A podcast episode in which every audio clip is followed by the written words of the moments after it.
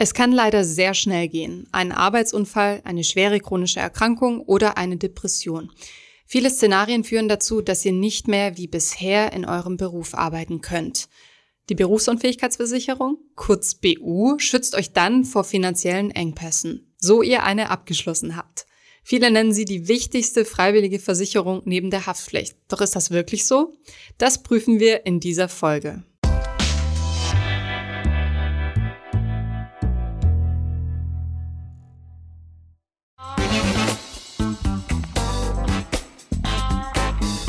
Wenn auch ihr euch fragt, ob die Berufsunfähigkeitsversicherung für euch eine gute Idee ist, dann können Mona und ich euch heute hoffentlich ein bisschen weiterhelfen.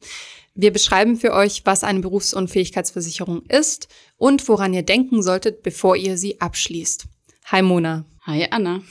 Erzähl uns doch zunächst mal, was eine BU oder Berufsunfähigkeitsversicherung überhaupt ist. Sehr gerne. Also die Berufsunfähigkeitsversicherung oder kurz BU ist eine nicht gesetzlich verpflichtende Versicherung. Das heißt, wir müssen sie nicht wie eine Krankenversicherung abschließen, sondern sie ist freiwillig. Der Sinn von der BU ist, Menschen vor dem finanziellen Risiko abzusichern, dass sie durch Unfall oder Krankheit mal in die Lage kommen, ihren Job nicht mehr ausüben zu können, beziehungsweise zumindest 50 Prozent auszuführen. Das heißt, zweieinhalb Tage in der Woche nicht mehr arbeiten zu können bei einer Vollzeitstelle. Um das Recht auf eine BU-Rente am Ende zu haben, zahlt der Versicherte jeden Monat einen Beitrag ein und im Gegenzug sichert die Versicherungsgesellschaft ihm dann zu, im Leistungsfall diese BU-Rente auszuschütten. Wie hoch die BU-Rente am Ende sein wird, richtet sich danach, wie viel vorher eingezahlt wurde und wird direkt bei Vertragsabschluss vereinbart. Wie hoch die Beiträge sind, hängt außerdem davon ab, welchen Beruf ich ausführe. Das heißt, es gibt Jobs, bei denen ist das Risiko oder wird das Risiko höher eingeschätzt, krank zu werden oder einen Unfall zu erleiden. Außerdem ist relevant, ob ich Vorerkrankungen habe, die dann am Ende die Versicherungsgesellschaften mehr kosten könnten. Da ist in der Regel so, dass Menschen, die eine schwere körperliche Arbeit ausführen, also zum Beispiel Bauarbeiter oder Dachdecker sind, in der Regel mehr zahlen als jemand, der vorwiegend am Schreibtisch sitzt. Aber darauf kommen wir auch gleich nochmal zurück. Wie lange die BU-Rente ausgezahlt wird, wird ebenfalls gleich am Anfang festgelegt mit der Versicherungsgesellschaft. Maximal wird sie allerdings bis zum Renteneintritt ausgezahlt. Bevor wir zu den Kosten der BU und zu den Bedingungen der BU und dem BU-Abschluss kommen, schauen wir mal in die Statistik. Wenn man jung und gesund ist, beschäftigt man sich wahrscheinlich nicht gerade täglich mit dem Szenario, dass man berufsunfähig werden könnte.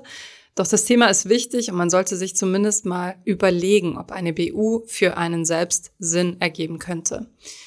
Die Zahlen. Die Wahrscheinlichkeit, bis zur Rente berufsunfähig zu werden, liegt je nach Altersgruppe und Geschlecht zwischen 29 und 43 Prozent. Der Anteil der Berufstätigen in Deutschland, die eine BU-Versicherung abgeschlossen haben, liegt bei Männern bei 61 Prozent und bei Frauen bei 42 Prozent. Also Mehr als die Hälfte der Männer in Deutschland und fast die Hälfte der Frauen in Deutschland haben eine BU abgeschlossen. Übrigens ist auch der Anteil der Männer, die in eine Berufsunfähigkeit geraten, aktuell höher als die bei Frauen, vermutlich auch, weil diese öfter eine physisch anstrengende Tätigkeit ausüben. Damit kommen wir schon zu den häufigsten Gründen für eine Berufsunfähigkeit in Deutschland. Und zwar ist das nicht, wie viele vielleicht denken, ähm, eine Berufsunfähigkeit, die aus einem Arbeitsunfall resultiert, so das klassische, der Dachdecker fällt vom Dach. Nee, es sind aktuell größtenteils psychische Erkrankungen mit 31 Prozent der Fälle. Als nächstes sind das Beeinträchtigungen der Bewegungsfähigkeit, also so Skeletterkrankungen 24 Prozent und Krebs mit 15 Prozent. Nur neun Prozent der Berufsunfähigkeiten entfallen auf Unfälle. Diese Zahlen haben wir vom Gesamtverband der deutschen Versicherungswirtschaft. Nun, was kostet mich der Spaß, mich durch eine Berufsunfähigkeitsversicherung abzusichern? Ja, die Berufsunfähigkeitsversicherung ist eine der teuersten Versicherungen, die es überhaupt gibt. Je früher man sie abschließt, desto besser stehen die Chancen, dass ich noch mit einem recht günstigen Tarif davon komme. Das heißt, wenn ich beispielsweise studiere und Anfang, Mitte 20 bin und eben noch keine Vorerkrankung habe, was da meistens der Fall ist, dann ähm, komme ich auch gut mal mit 40, 45 Euro Monatsbeitrag für diese Versicherung hin und kann mir somit einen relativ günstigen Tarif sichern. Es gibt aber auch andere Fälle und andere Altersklassen. Wenn ich beispielsweise Dachdeckerin bin, 52 Jahre alt und rauche und selbstständig arbeite, also nicht in einem Angestelltenverhältnis, dann kann ich auch schon mal mit 300 Euro berechnet werden. Das hat eine Rechnung beziehungsweise dieser Tarifrechner von der Hannoverschen Allgemeinen ergeben. Das ist der günstigste Tarif. Wir haben das mal beispielhaft durchgerechnet und dabei noch nicht äh, angegeben, ob wir Vorerkrankungen haben oder haben irgendwelche Dokumente eingereicht und so weiter. Also einfach nur eine schnelle Rechnung gemacht. Bei einer Berufsunfähigkeitsrente von 1500 Euro. Das spielt Genau. auch eine Rolle, dazu kommen wir gleich noch. Genau, das wäre das, was mir dann am Ende zustünde, wenn ich diese 290 Euro, knapp 300 Euro pro Monat zahle. Wenn ich jetzt sagen würde, ich brauche nur 1000 Euro BU-Rente im Monat, dann wäre mein Beitrag entsprechend geringer. Wenn ich Lehrerin wäre und 42 Jahre alt nicht rauchen würde und ja, fest angestellt wäre als Lehrerin, dann müsste ich immer noch mindestens 175 Euro bei der Hannoverschen zahlen, um im Ernstfall meine Leistung zu erhalten. Die Frage ist, oder die andere Frage ist, ob man diese Leistung am Ende auch erhält, aber darauf kommen wir auch gleich nochmal zurück. Anna, du hast auch einmal für dich selbst durchgerechnet, was du denn jetzt gerade zahlen müsstest, um später eine BU-Rente zu bekommen. Also, ich bin 31 Jahre alt und habe mal eine BU-Rente von 1200 Euro als Ziel angegeben. Keine großen Vorerkrankungen und da sind für mich ungefähr 60 Euro als monatlicher Beitrag rausgekommen. Wenn ich jetzt das hochrechne, um wirklich rein zahlenmäßig zu bestimmen, ab wann sich das sozusagen lohnt, rentiert, dann gehe ich mal von einem Renteneintritt mit 67 Jahren aus. Das heißt, wenn ich jetzt mit 31 anfange einzuzahlen, werde ich 35 Jahre lang einzahlen. Und bei 60 Euro pro Monat, wie gesagt, am sehr niedrigen unteren Ende der Skala der Beiträge, komme ich bei 720 Euro pro Jahr in 35 Jahren auf 25.920 Euro an BU-Beiträgen.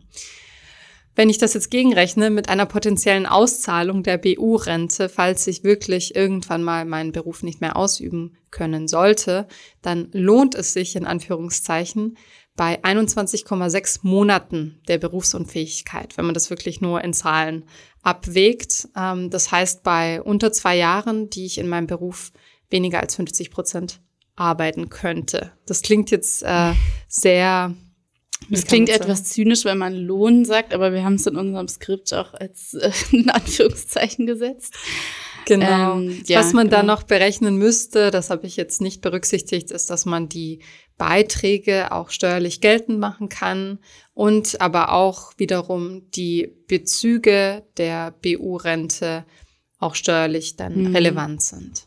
Ihr seht auch, wenn ich jetzt noch einen langen Einzahlungshorizont hätte mit meinen 31 Jahren bis zum Renteneintritt, kann es sich doch, wenn man zwei Jahre Berufsunfähigkeit sich vorstellt, das kann schon schnell gehen, wenn man eine schwere Mhm. Erkrankung hat.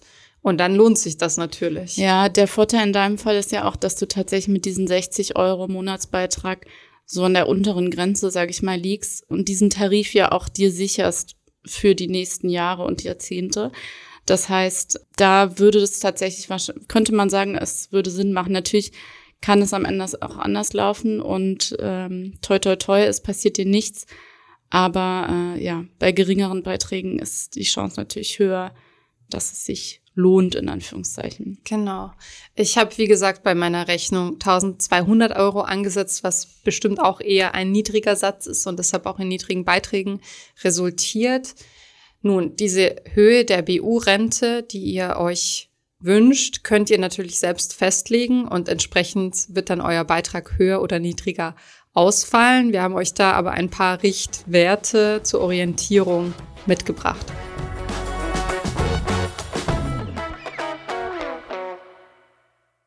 Genau, die Höhe der BU-Rente könnt ihr, wie gesagt, selbst festlegen, also bestimmen, wie viel ihr monatlich gerne später hättet.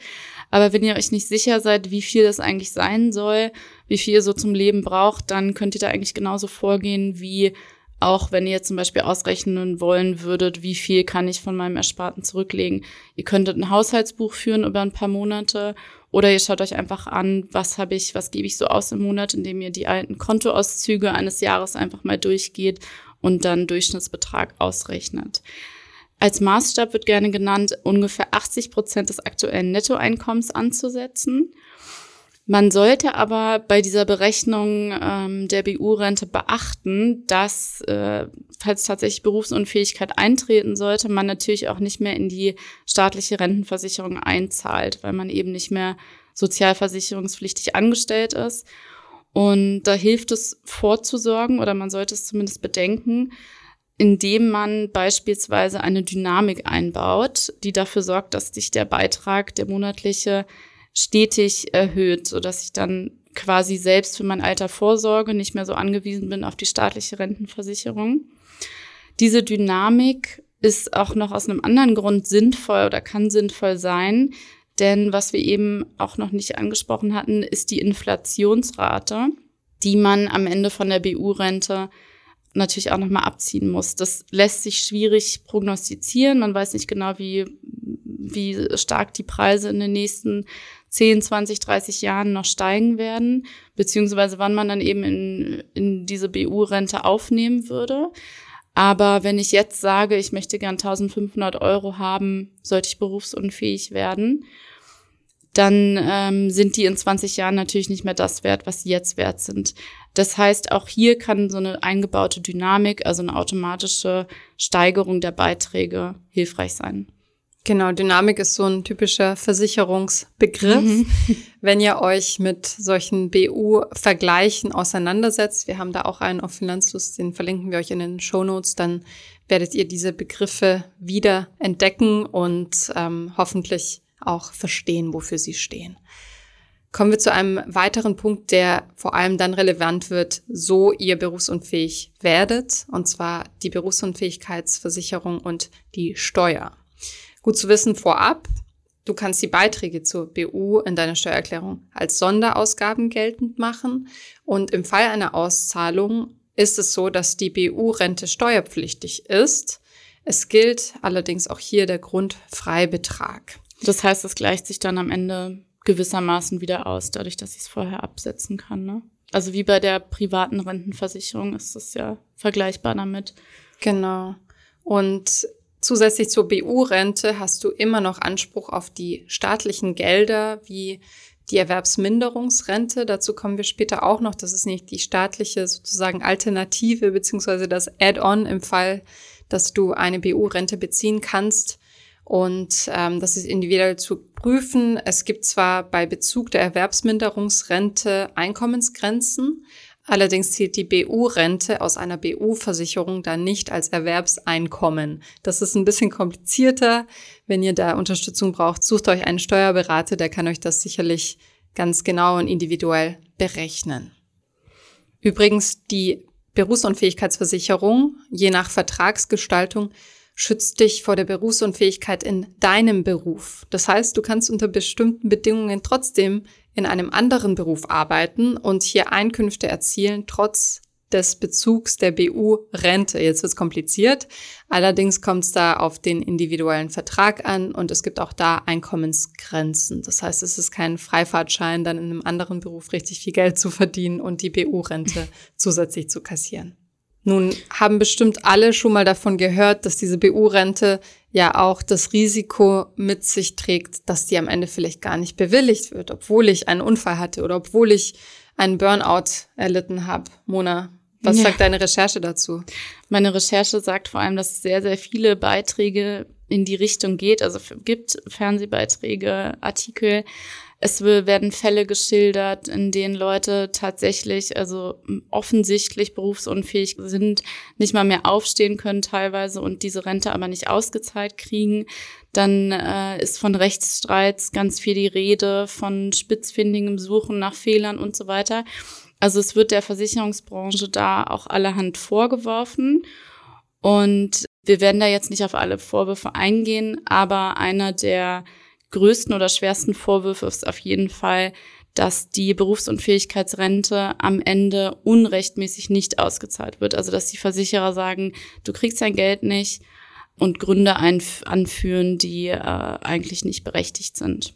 Die Statistik sagt allerdings, dass 81 Prozent der BU-Renten bewilligt werden, also mhm. immerhin vier von fünf. Und äh, das ist eine Zahl, die wir vom Gesamtverband der deutschen Versicherungswirtschaft haben. Genau, das haben die auch ganz prominent auf ihrer Website stehen und äh, betonen auch immer, dass es, dass es vollkommen ausreichend ist und ja die meisten Fälle in den meisten Fällen die Leute ihre BU-Rente bekommen. Man muss aber auch bei dieser Zahl bedenken, dass immer noch jeder fünfte Antrag abgelehnt wird, das heißt knapp 20 Prozent. Und wir haben den GDV außerdem mal gefragt, woran das denn eigentlich liegt, dass diese Anträge dann nicht bewilligt werden. Und haben die Antwort bekommen, dass der häufigste Anlass ist, dass der BU-Grad nicht erreicht wurde. Das heißt, äh, die Versicherungsgesellschaft sagt, die Person ist gar nicht auf diese Rente angewiesen. Sie kann nach wie vor mindestens 50 Prozent in ihrem Beruf arbeiten. Ein anderer sehr häufig genannter Grund ist die Verletzung der sogenannten vorvertraglichen Anzeigepflicht. Das ist auch schon wieder so ein schönes Wort aus dem Versicherungsjargon.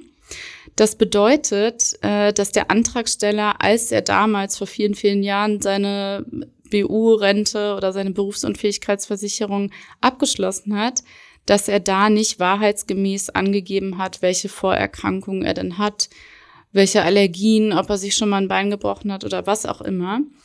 Wenn das der Fall ist, also tatsächlich solche Infos fehlen, dann kann die Versicherung nämlich am Ende tatsächlich sagen, wir zahlen die BU-Rente nicht aus, denn uns wurden da Informationen verschwiegen. Apropos Informationen verschwiegen, also in diesem Podcast auch der Appell an euch, so ihr eine BU-Versicherung abschließen wollt, informiert euch, welche Angaben ihr machen müsst und seid da super, super sorgfältig, mhm. damit euch hinterher kein Strick draus gemacht wird. Mhm. Ja, es wurde häufiger, es ist auch ein Kritikpunkt gegen die Versicherer, es wird ihnen häufiger vorgeworfen, nicht richtig darüber aufzuklären, wie wichtig diese Anzeigepflicht ist. Also wir haben das auch mal nachgeprüft für die Recherche und mal geguckt, wird mir da irgendwo gesagt, wie viele Informationen ich geben soll und so weiter. In den meisten Fällen muss man sich tatsächlich ein bisschen durchklicken, bis man was findet. In anderen Fällen ist es direkt ausgewiesen. Also man kann nicht pauschal sagen, das machen die alle nicht oder das machen die alle falsch. Aber ja, es ist auf jeden Fall sehr, sehr wichtig. Nun, was, wenn man eine oder eine dieser Unglücklichen ist, die sagen, ich kann nicht mehr in meinem Job arbeiten, ich möchte meine BU-Rente erhalten, aber mein Antrag wird abgelehnt. Du hast mit einem Anwalt gesprochen. Richtig, ich habe mit einem Anwalt gesprochen, den tatsächlich äh, recht viele Berufsunfähigkeitsversicherte aufsuchen, wenn ihre BU-Rente abgelehnt wird. Und dieser Anwalt hat mir auch gesagt, dass einer der häufigsten Gründe ist, dass diese Anzeigepflicht verletzt wird, also die Leute nicht ihre Vorerkrankungen richtig angeben, was nicht mal mutwillig passieren muss natürlich. Dann hat mir der Anwalt noch einen Tipp mit auf den Weg gegeben, nämlich direkt mit dem Abschluss der BU eine Rechtsschutzversicherung abzuschließen was auch ein bisschen ironisch ist. Also ich weiß nicht, ob man sich da nicht am Ende sparen könnte. Aber Hintergrund des Ganzen ist tatsächlich, dass in vielen Fällen die Leute vor Gericht ziehen müssen, beziehungsweise klagen müssten gegen die Versicherungsgesellschaft, um überhaupt eine Chance auf ihre BU-Rente am Ende zu haben. In Fällen, in denen man keine Einigung erzielen kann, wird dann von der Versicherung häufig auch ein medizinischer Gutachter eingeschaltet, der dann beurteilen soll, welches Arbeitspensum mhm. eine Person noch schaffen kann. Das ist bei jedem Krankenbild unterschiedlich einfach oder schwierig nachzuweisen. Und 2019 war das laut GDV in sechs Prozent der Anträgen der Fall. Mhm. Und äh, zu diesen Gutachtern gibt es auch Kritik natürlich von Menschen, die damit schlechte Erfahrungen gemacht haben. Aber die Versicherungsgesellschaften sagen eben, ja, das ist fair. Es gibt äh, ganz klare Leitlinien dafür und ähm, der Versicherte hat auch das Recht, den oder die Gutachterin abzulehnen, so irgendwie Befangenheit befürchtet wird oder dass ein Gutachter nicht geeignet ist für den genau. spezifischen Fall. Man kann ablehnen und auch selbst aussuchen oder vorschlagen. Und ein wichtiger Punkt ist bei diesem medizinischen Gutachten eben auch, also wenn so ein Gutachter angefordert wird, und man tatsächlich krank ist und sich im Recht fühlt, dann heißt das noch nicht, dass einem stattgegeben wird. Denn ähm, gerade bei psychischen Erkrankungen, bei Depressionen beispielsweise, wo die Symptome ja auch schwanken können zeitweise oder nicht ganz eindeutig sind und jetzt sich auch nicht mit einem Blutmessgerät unbedingt ermitteln lassen, ist es eben teilweise auch schwierig, ähm, das über ein Gutachten festzustellen. Und das sind zum Beispiel auch Fälle, in denen dann teilweise eben abgelehnt wird, auch wenn ein Recht besteht.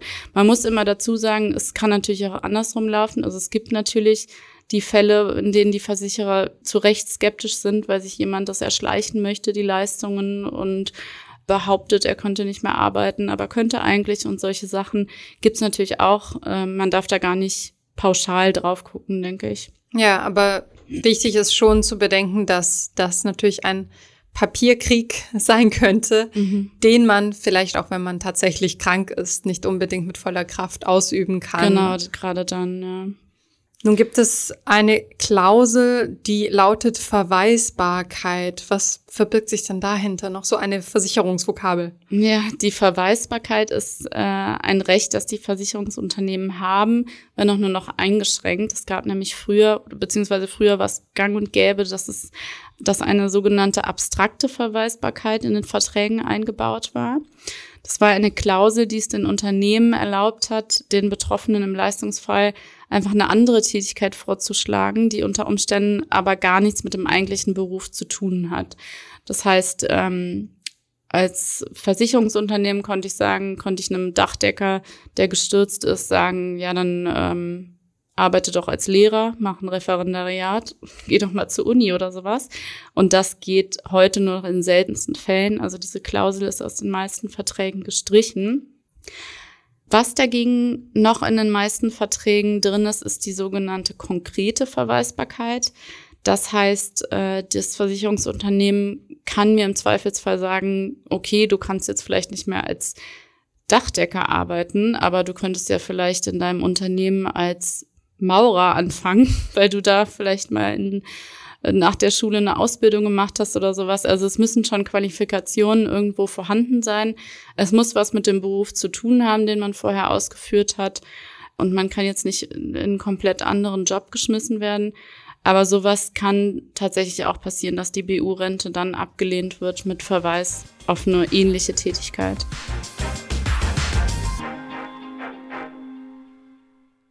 So, jetzt haben wir mal durchdekliniert, was die BU verspricht, was die Bedingungen sind, was die Fallstricke sind und aber auch der Nutzen. Nun fragen sich manche bestimmt, warum muss ich mich überhaupt privat vor einer Berufsunfähigkeit absichern? Wir leben doch in einem Sozialstaat. Deshalb kurz dazu, was die Alternative zur Berufsunfähigkeitsversicherung ist, die staatlichen Leistungen. Also die BU sollte man nicht verwechseln natürlich mit der staatlichen Erwerbsminderungsrente.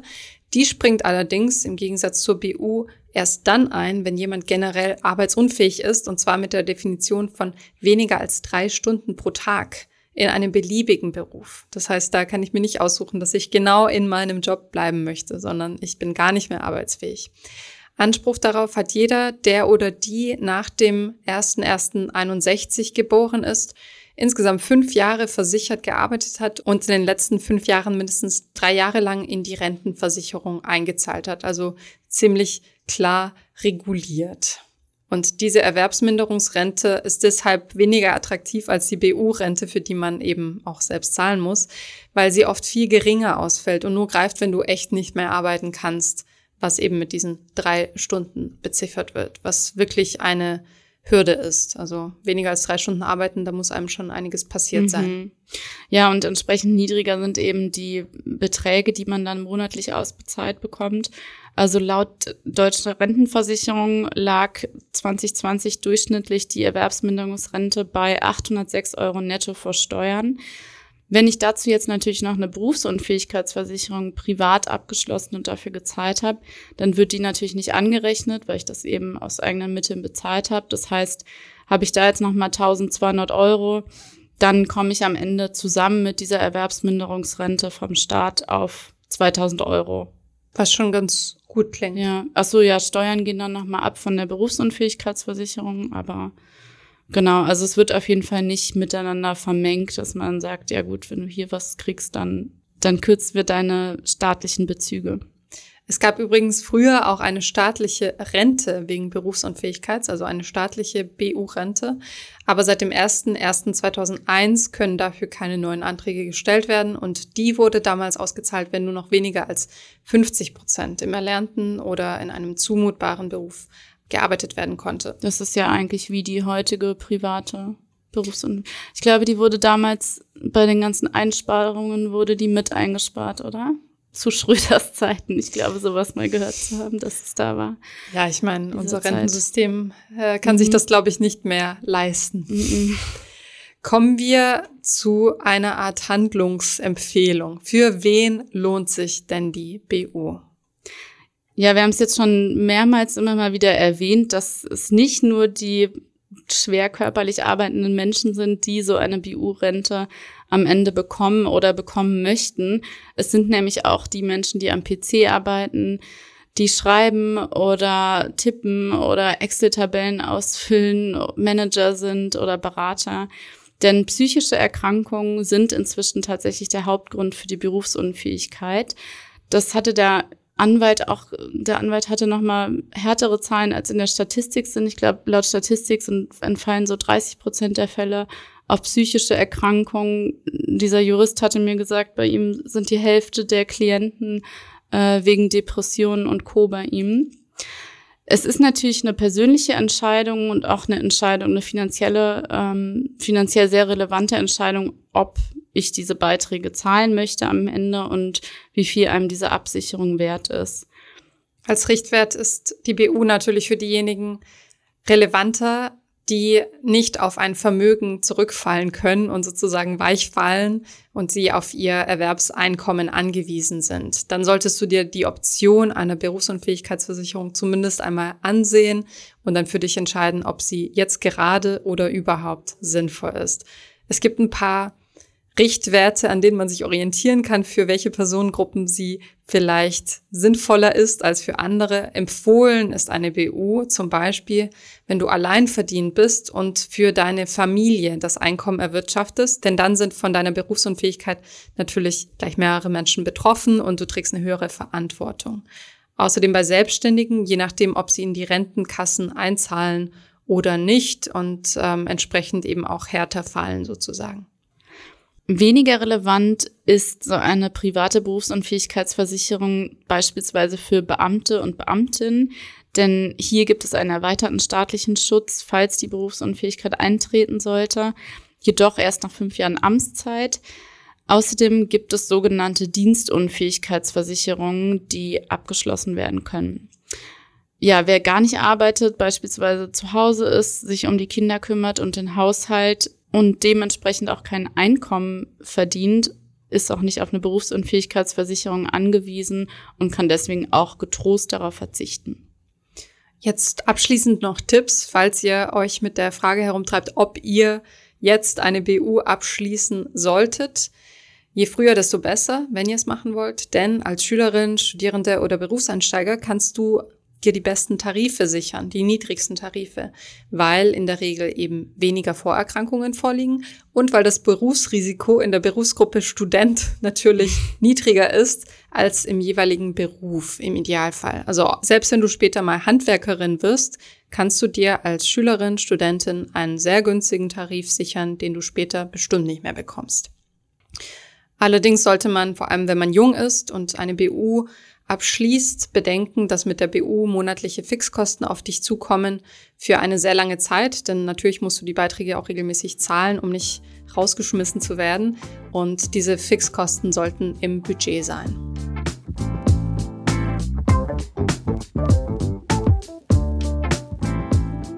Kommen wir zu unserem Fazit. Für wen lohnt sich die Berufsunfähigkeitsversicherung? So ganz können wir diese Frage nicht für dich beantworten, denn es ist eine individuelle Frage. Natürlich weiß man nie, was mal passieren wird und im schlimmsten Fall ist es natürlich immer gut, abgesichert gewesen zu sein. Im anderen Fall hat man eben Zehntausende Euro in eine Versicherung gesteckt, die dann zum Glück doch nicht zum Tragen gekommen ist. Ja, man muss sich also überlegen, ist es einem das Risiko wert, dass am Ende die Beiträge in Anführungszeichen umsonst gezahlt wurden? In jedem Fall wichtig ist, falls ihr so eine Berufsunfähigkeitsversicherung abschließen solltet, wir haben schon mehrmals jetzt gesagt, aber wir sagen es gerne nochmal, auf jeden Fall diesen Antrag gut und sorgfältig durchzugehen. Am besten auch mit jemandem, der Expertise hat, der weiß, wie man diese Fragen, Fragen zur Gesundheit und zu Vorerkrankungen perfekt und korrekt ausfüllt, um da am Ende nicht in die Bredouille zu kommen. Ihr könnt da auch eure Krankenakte übrigens von der Gesundheitskasse anfragen. Genau, das sollte man auf jeden Fall tun. Also nicht aufs Gedächtnis allein verlassen und äh, denken, ich habe mir doch irgendwann 2014 meinen Knöchel verstaucht oder so, sondern am besten echt alles akkurat anfordern und dann eintragen.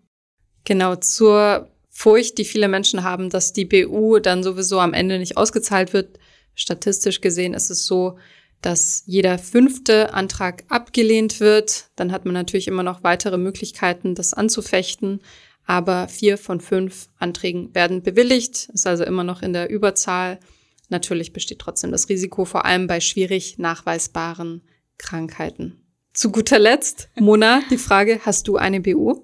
Nein, ich habe keine, aber ich habe ähm, schon mehrere Male darüber nachgedacht, eine abzuschließen.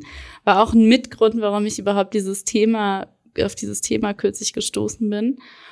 Und ja, ich bin da zwiegespalten. Also ich, ich denke, es wäre auf jeden Fall gut, eine abzuschließen und auch jetzt abzuschließen, aber ich habe es noch nicht getan. Ich kann dir gar nicht genau sagen, warum. Ja, genauso für mich. Also ich habe ja diesen Rechner angeschmissen, weil ich es auch noch nicht habe. Überlege das aber seit einer Weile noch genauer. Schreibt uns doch in die Kommentare, welche Erfahrungen ihr mit Berufsunfähigkeitsversicherungen schon gesammelt habt unter finanzus.de slash podcast. Danke fürs Zuhören.